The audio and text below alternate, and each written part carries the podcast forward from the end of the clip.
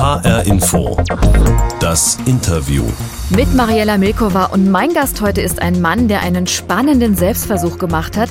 Der Münchner Journalist, Autor und studierte Soziologe Martin Wittmann hat ein Jahr lang versucht, endlich die Dinge umzusetzen, die schon lange auf seiner To-Do-Liste stehen. Zum Beispiel sich gesünder zu ernähren, mehr Sport zu machen und auf das Auto zu verzichten. Dieses Laborrattenhaftige, das ich gemacht habe, ich habe das schon gemacht, weil ich wusste, dass das schon für was Größeres steht, nämlich schon für eine gesellschaftliche Sache. Dass sich jeder zu viel vornimmt und dass wir uns viel zu sehr unter Druck setzen und quasi in die Überforderung uns selber zwingen. Ein Jahr und zwölf Projekte zur Selbstoptimierung. In seinem Buch mit dem Titel Wie ich einmal alles schaffen wollte, was ich mir schon immer vorgenommen habe, berichtet Martin Wittmann über seine Erfahrungen. Ich möchte wissen, was er daraus gelernt hat.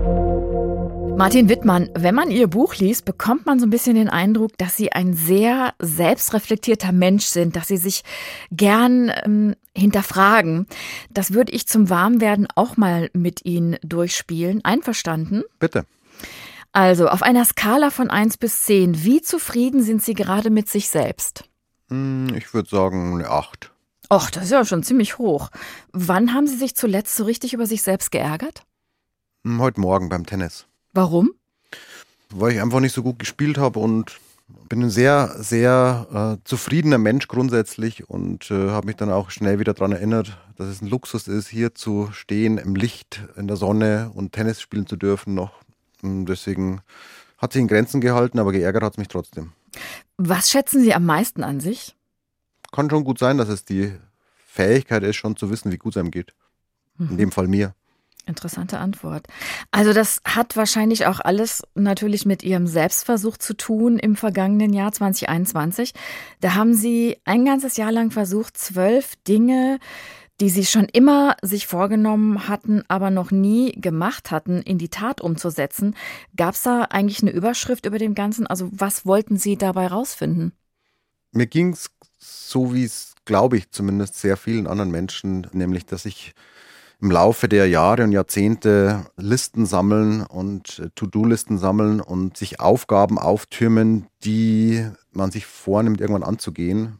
Habe es aber einfach nie durchgezogen, beziehungsweise gar nicht angefangen. Und irgendwann dachte ich mir, jetzt reicht's. Ich versuche es einfach mit Hilfe von Ratgebern und Freunden und Familie, das einfach mal durchzuziehen und nicht nur sich das vorzunehmen, sondern auch äh, in die Tat umzusetzen. Wir sind ja die Sendung mit der Box und die möchte ich jetzt auch gleich mal aufmachen und rausholen, was da für Sie drin ist, denn ich glaube, das hilft uns oder hilft Ihnen, nochmal zurückzuspringen in diese Zeit, als Sie diesen Selbstversuch gestartet haben. Hören Sie mal.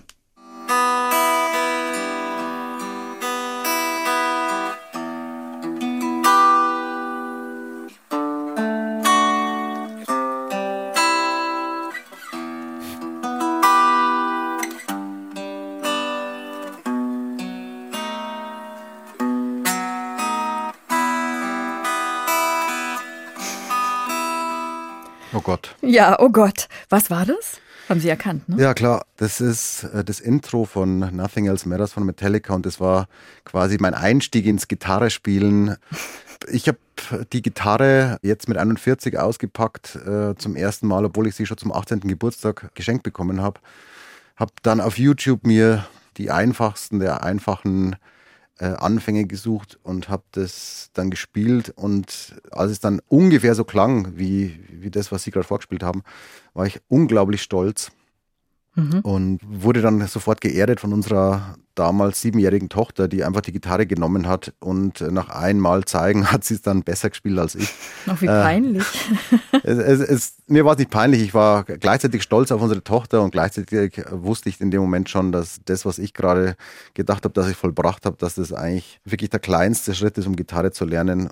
Die Gitarre steht jetzt bei uns, die liegt nicht mehr im Schrank, sondern sie steht im, im Wohnzimmer. Und ab und zu greife ich sie mal und ähm, spiele ein bisschen rum und zupfe ein bisschen rum. Und es stört mich gar nicht so sehr, dass ich es nicht kann, das wirklich zu lernen, glaube ich, ist, ein, ist eine Riesenaufgabe. Die habe ich auf jeden Fall nicht geschafft, neben mhm. den anderen elf Sachen, die ich mir vorgenommen habe. Aber allein, dass ich sie in die Hand nehme und ein bisschen Spaß dran habe, rumzuspielen, das werde ich schon als Erfolg und äh, muss gar nicht jetzt ein Lied nach dem anderen spielen können. Auf Ihrer To-Do-Liste standen neben dem Thema ein Instrument lernen so gute Vorsätze wie gesünder ernähren, selbst kochen, mehr Sport treiben, umweltbewusster leben, eine Sprache lernen, ein Bett selbst bauen. Ich würde mal sagen, eins davon hätte mir persönlich auch schon gereicht. Aber wie muss man sich das vorstellen? Also hatten Sie da so eine ganz bestimmte Versuchsanordnung? Haben Sie sich täglich selbst beobachtet, Protokoll geführt, sich coachen lassen oder wie lief das? Am Anfang war es ziemlich einfach weil ich am Anfang einfach nur Verzicht geübt habe. Und das ist ja schon mal ein einfacher Schritt, weil der braucht keine Anleitung und braucht kein Coaching, sondern ich habe einfach aufgehört, erstmal Fleisch zu essen. Ich habe erstmal aufgehört, Alkohol zu trinken und ich habe auch aufgehört zu frühstücken, weil ich so, ein, so eine Art Intervallfasten machen wollte, das ja nicht nur jetzt so eine Diät ist, um Gewicht abzunehmen, sondern auch um gesünder äh, zu leben. Und das fiel mir eigentlich relativ einfach. Das hängt auch damit zusammen, glaube ich, dass ich so aufgebläht, unzufrieden mich fühlte am Ende des vorherigen Jahres. Das heißt, da war es noch gar nicht so entscheidend, jemanden zu haben, dessen Rat ich folgen kann. Erst später bei so Sachen eben wie dem Bett bauen, ähm, da war es dann so, da habe ich dann professionelle Hilfe gebraucht. In dem Fall war es mein Cousin, der Schreiner ist, und dem habe ich davon erzählt und dann hat der mir das Angebot gemacht, ich, ich kann zu ihm kommen und er zeigt mir alles und ich muss dann alles selber machen, nachdem ich es erfahren habe, wie es geht. Er hilft mir nicht. Aber das wäre ohne ihn natürlich gar nicht gegangen, schon allein wegen der ganzen Sicherheitshinweise bei Motorsägen und so. Oh Gott. Beim Thema auf Fleisch verzichten, da gab es doch so eine dramatische Geschichte mit ihrer Tochter. Hm, ich hatte relativ früh in dem Jahr hatte ich eine, ein Gespräch mit unserer Tochter, die hatte weiterhin Fleisch gegessen und ich habe sie natürlich auch nicht verboten. Und sie meinte dann, Tiere sind gut zum Streicheln und zum Essen. Und da war ich dann erstmal geschlagen. Und im weiteren Gespräch habe ich dann aber mal erwähnt, dass es die Theorie gibt von einem vegetarischen Koch, man solle nur Tiere essen, die man auch bereit ist, selber zu töten. Und dann hat sie gemeint, ja, okay, das klingt abenteuerlich. Und ich angle zwar nicht sehr erfolgreich, aber ich, ich, mir ist es erlaubt, was in Bayern gar nicht so einfach ist. Und dann habe ich sie mitgenommen zum Angeln. Und plötzlich, plötzlich zuckt die Angel und da hängt ein Fisch dran. Ich habe dann den Fisch an Land geholt und bis dahin war noch alles gut. Und dann folgte quasi die Lektion des Tötens. Ich habe den Fisch getötet und meine Tochter hat zu weinen angefangen und ist in den Wald gerannt. Und wollte nie wieder Fisch oder Fleisch essen. Und hat geschrien, sie will nie mehr, nie mehr ein Tier essen. und äh, sie war total geschockt und ich bin mir wahnsinnig schlecht vorgekommen, nachdem ich vorher gedacht habe, dass ich so ein cooler Daddy bin, der jetzt irgendwie die, die, die Tochter mitnimmt ins Abenteuer. Und ich habe dann auch gedacht, dass die für immer traumatisiert sein wird. Und als wir dann losgefahren sind im Auto und von hinten dann der, der Geruch der Wiener nach vorne waberte, habe ich schon gewusst, dass sie ihren, Vorsatz, nie mehr Fleisch zu essen und nie mehr Fisch zu essen, hat sie schon aufgegeben. Mhm. Und wie ist das bei Ihnen? Hm, ich habe zumindest erkannt, dass ich nicht Fleisch essen muss.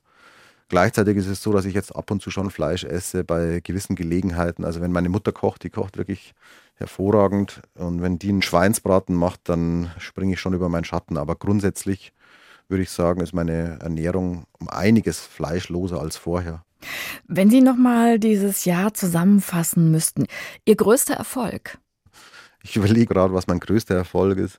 Vielleicht ist es das Bett, mm, weil das tatsächlich etwas ist, was richtig greifbar ist und was zum einen für meine Familie auch schön ist, weil es da ist und zum zweiten für mich auch was ist, was man richtig anfassen kann und was richtig existent ist an erreichten Zielen. Vielleicht ist es das. Mhm. Ihr größtes Scheitern? Das Autofahren besser gesagt, das, das Genau, Sie wollten ja Autoverzicht üben, ne? Ich wollte, ich wusste, dass es nicht einfach wird, aber ehrlich gesagt, das war der Vorsatz, den ich am häufigsten und am schnellsten aufgegeben habe. Und, ähm, und Sie leben in der Großstadt München. Braucht man da das Auto? In München brauche ich es auf jeden Fall nicht, am Land brauche ich es auf jeden Fall. Und dadurch, dass ich am, am Dorf aufgewachsen bin und am Dorf sozialisiert wurde, habe ich schon gemerkt, dass das Auto für mich nicht nur so ein Transportmittel ist, wo ich unterscheiden kann, in der Stadt jetzt brauche ich es oder brauche ich es nicht, kann ich die U-Bahn nehmen oder nicht, sondern ich habe schon gemerkt, jetzt, wo es dran ging, es nicht mehr zu tun, wie viel mir das eigentlich bedeutet, wie sehr das für Freiheit steht, weil ich eben wenn man am Dorf aufwächst, zu einem Auto eine andere Beziehung hat, als wenn man vielleicht in der Stadt aufwächst. Und für mich hat es mehr bedeutet, ich habe wirklich meine, meine Liebe zum Auto leider erkennen müssen in diesem, in diesem Jahr. Ich das ist ich, aber sehr ehrlich, ja. ich ich, ich wollte es nicht äh, wirklich, plötzlich war es da. Wir haben jetzt einen, einen Kompromiss gefunden. Ich gebe den Benziner auf und wir holen uns ein E-Auto, sodass ich nicht meine Liebe verlassen muss und trotzdem nicht jedes Mal so ein schlechtes Gewissen haben muss, wenn ich ins, ins Auto steige. Martin Wittmann in H-Info das Interview. Sie sind Journalist und Redakteur bei der Süddeutschen Zeitung in München, arbeiten da für die Seite 3. Das ist die Seite mit den besonderen Reportagen und Sie arbeiten auch für das Buch 2 der SZ am Wochenende. Auch da werden besonders aufwendige Recherchen zu aktuellen Themen veröffentlicht.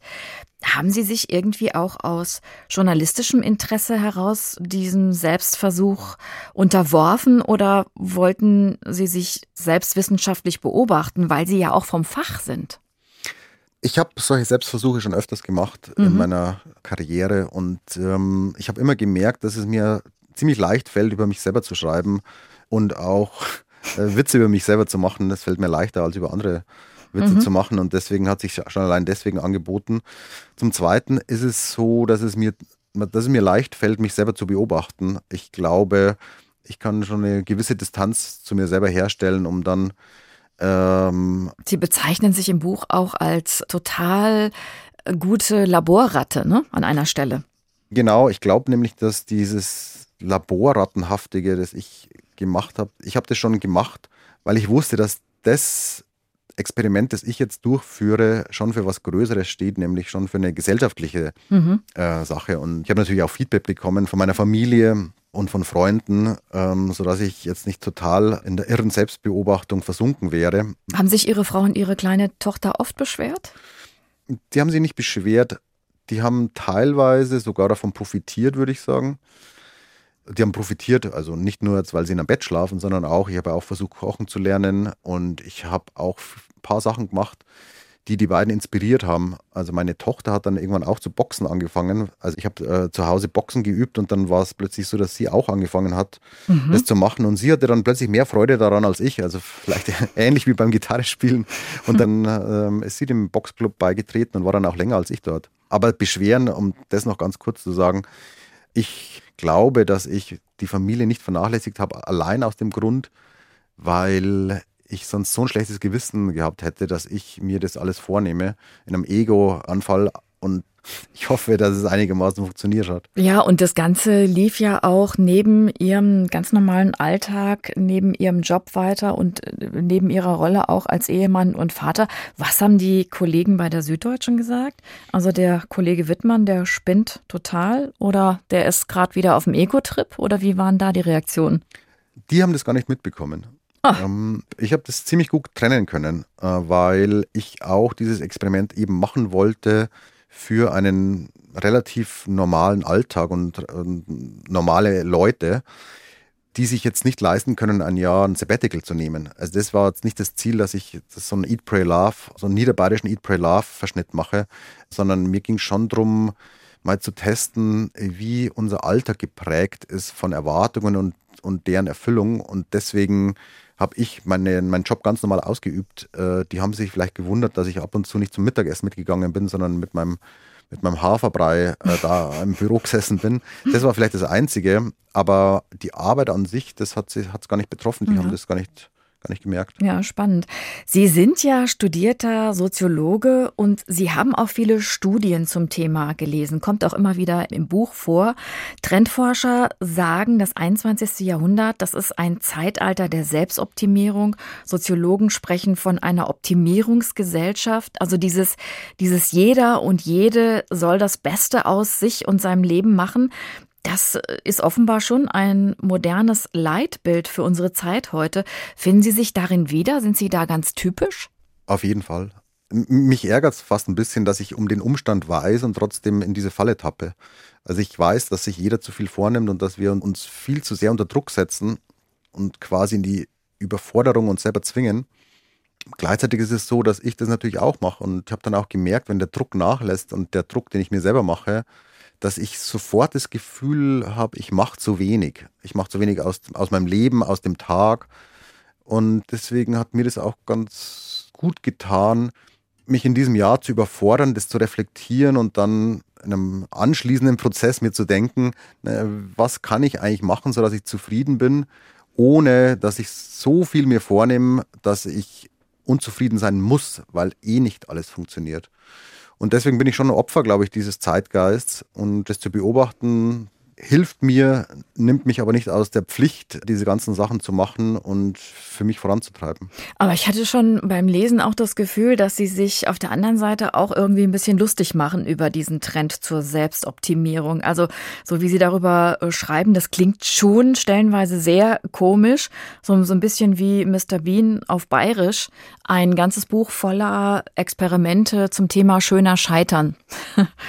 Absolut. Für mich war auch vorher klar, dass ich nicht jetzt in diesen zwölf Disziplinen Olympiasieger werde nach einem Jahr. Dass das Scheitern dazugehört, war mir bewusst. Ich wusste nicht, wo ich scheitern werde. Ich dachte zum Beispiel, dass sowas wie Fleischverzicht, ich dachte, dass ich äh, spätestens im Februar schon am nächsten Chicken Wing nage. äh, ähm, und es ist mir überhaupt nicht schwer gefallen. Und gleichzeitig sind andere Sachen wie Tanzen zum Beispiel, war dann eine Katastrophe, weil ich wollte tanzen lernen, so motiviert von Filmen, wo James Bond ähm, so mondän auf, auf, im Casino tanzen kann und motiviert durch Partys, wo ich die Leute gesehen habe, wie sie loslassen und total Gedanken verloren, sich der Musik hingeben. Von sowas war ich fasziniert und dachte, ich werde jetzt einfach zum Tänzer. Und da habe ich gemerkt, das bin nicht ich. Ich habe echt meinen Frieden damit gefunden, der zu sein, der am Tresen steht mit dem Bier in der Hand und den anderen Leuten zuschaut. Und deswegen würde ich mal sagen, war das eine, eine der eher dümmeren Aktionen. Mhm. Also das heißt, so Ihr Fazit nach einem Jahr Selbstoptimierung, es tut einem nicht unbedingt gut, so viel an sich herumzubessern. Weniger ist mehr die To-Do-Liste kürzen? Ich glaube, was ich schon erkannt habe, war, es gibt einen, so einen Unterschied zwischen Satisfizer und Maximizer. Und Satisfizer heißt, dass man mit einem gut genug Geist durchs Leben geht und äh, zufrieden ist. Und der Maximizer sucht immer noch das Bessere. Das mhm. sind äh, Entscheidungsperfektionisten, nennt man die. Und die sind unglücklicher tendenziell, weil die natürlich sich für was entscheiden und dann immer denken, es geht noch besser und es geht noch besser. Und ähm, ich glaube, ich könnte jetzt nicht total zufrieden sein, stoisch gar nichts zu machen, aber ich glaube, dass man sich schon manchmal einfach denken muss, wie gut es einem geht und wie gut man auch in manchen Disziplinen oder in manchen Lebensbereichen ist und wie gut man es hat, sodass man glücklich sein kann, ohne äh, wirklich alles, was auf der To-Do-Liste steht, alles, was auf der Bucketlist steht, gemacht zu haben. Mhm. Und diese To-Do-Listen, ab und zu eine To-Do zu streichen, ohne es wirklich gemacht zu haben, ist, ist vielleicht auch ganz praktisch manchmal. Befreiend kann das sein. Ich habe mich gefragt, dieser Selbstoptimierungswahn in unserer Gesellschaft, ist das eigentlich was typisch Deutsches? Ich glaube, es hat auf jeden Fall mit so einer westlichen Kultur zu tun. Und, äh, Leistungsgesellschaft. es so? gibt auch, ja, genau, es gibt da schon auch Tangenten zum Kapitalismus, die jetzt zu weit führen würden, das genauer zu betrachten. Aber ich könnte mir schon vorstellen, dass es auch ein bisschen so ein äh, Luxusproblem ist, dass man sich nur leisten kann, wenn's, wenn man einen gewissen Lebensstandard hat, so wie wir es in Deutschland haben, aber in vielen Ländern auch, weil es natürlich ein wahnsinniges Privileg ist, sich über solche Sachen Gedanken zu machen. Genau. Das bringt mich zu dem, was ich Ihnen noch in die Box getan habe. Hören Sie mal.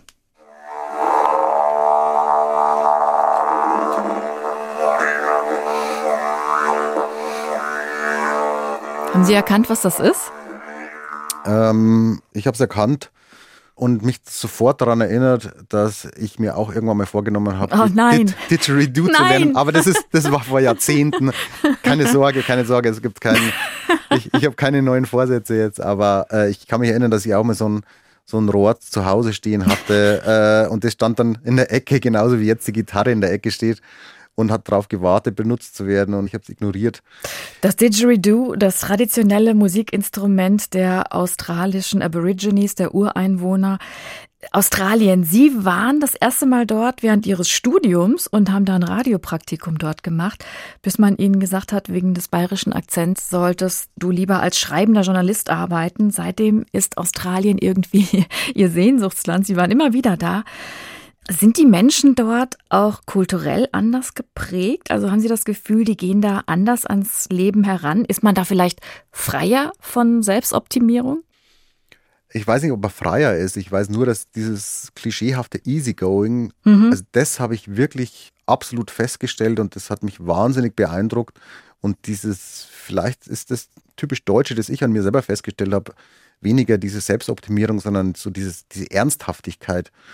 Und ähm, ich könnte mir gut vorstellen, dass die Australier ähnlich ehrgeizig sind, was die Selbstoptimierung betrifft. Ich könnte mir aber auch vorstellen, dass sie das irgendwie ein bisschen lockerer angehen, ein bisschen spielerischer.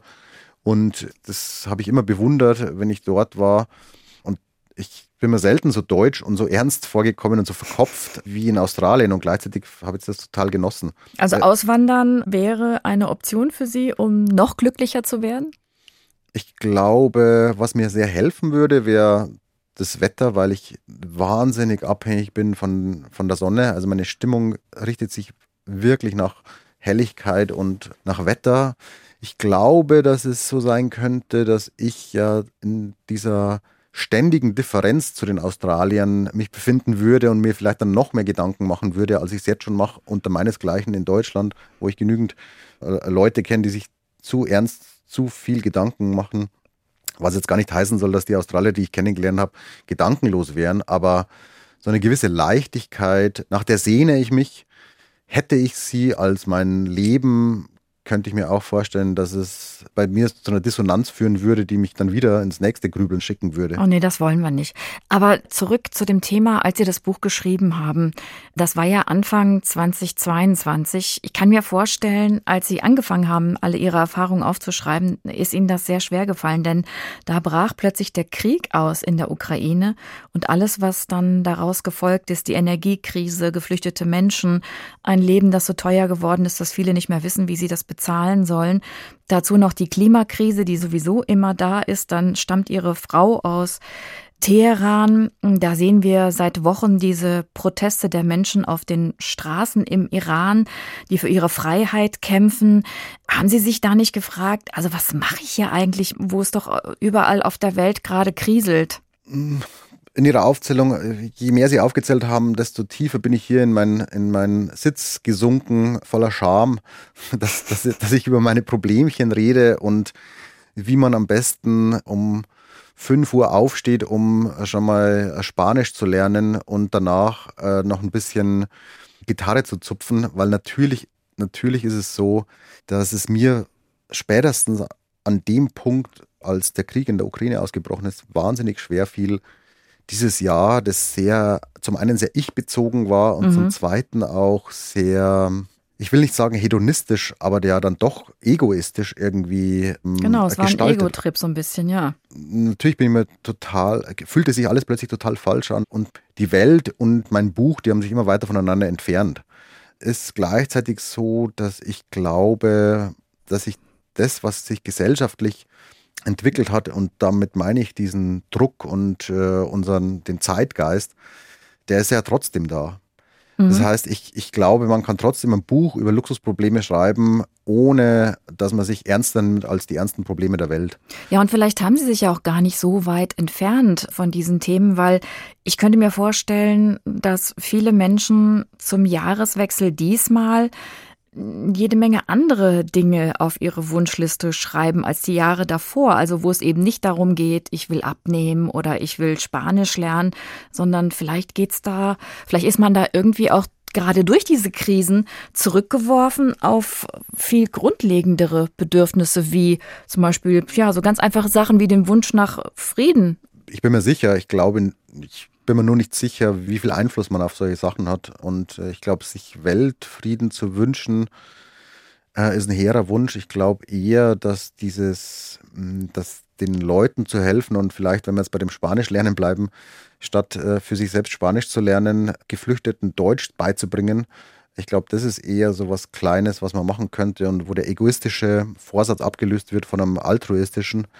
Und das würde ich mir wünschen, auch für mich selber, ehrlich gesagt, dass sich das alles in die Richtung entwickelt. Jetzt ist ja gerade wieder die Zeit, wo viele zurück und auch nach vorn gucken und drüber nachdenken, was willst du im neuen Jahr anders oder besser machen. Was steht denn diesmal bei Ihnen auf der Liste oder gibt es gar keine Liste mehr? Wenn ich ehrlich bin, es gab eine Liste, aber die habe ich jetzt einfach mal, äh, ich weiß nicht mehr, wo die ist. Also das, glaube ich, ist ein gutes Zeichen. Ich wüsste jetzt gar nicht, äh, wo, ich, wo ich nachschauen müsste, ob das irgendwo im Handy steht oder ob, das, ob ich das irgendwo, was immer gut ist, handschriftlich irgendwo festgezurrt hätte.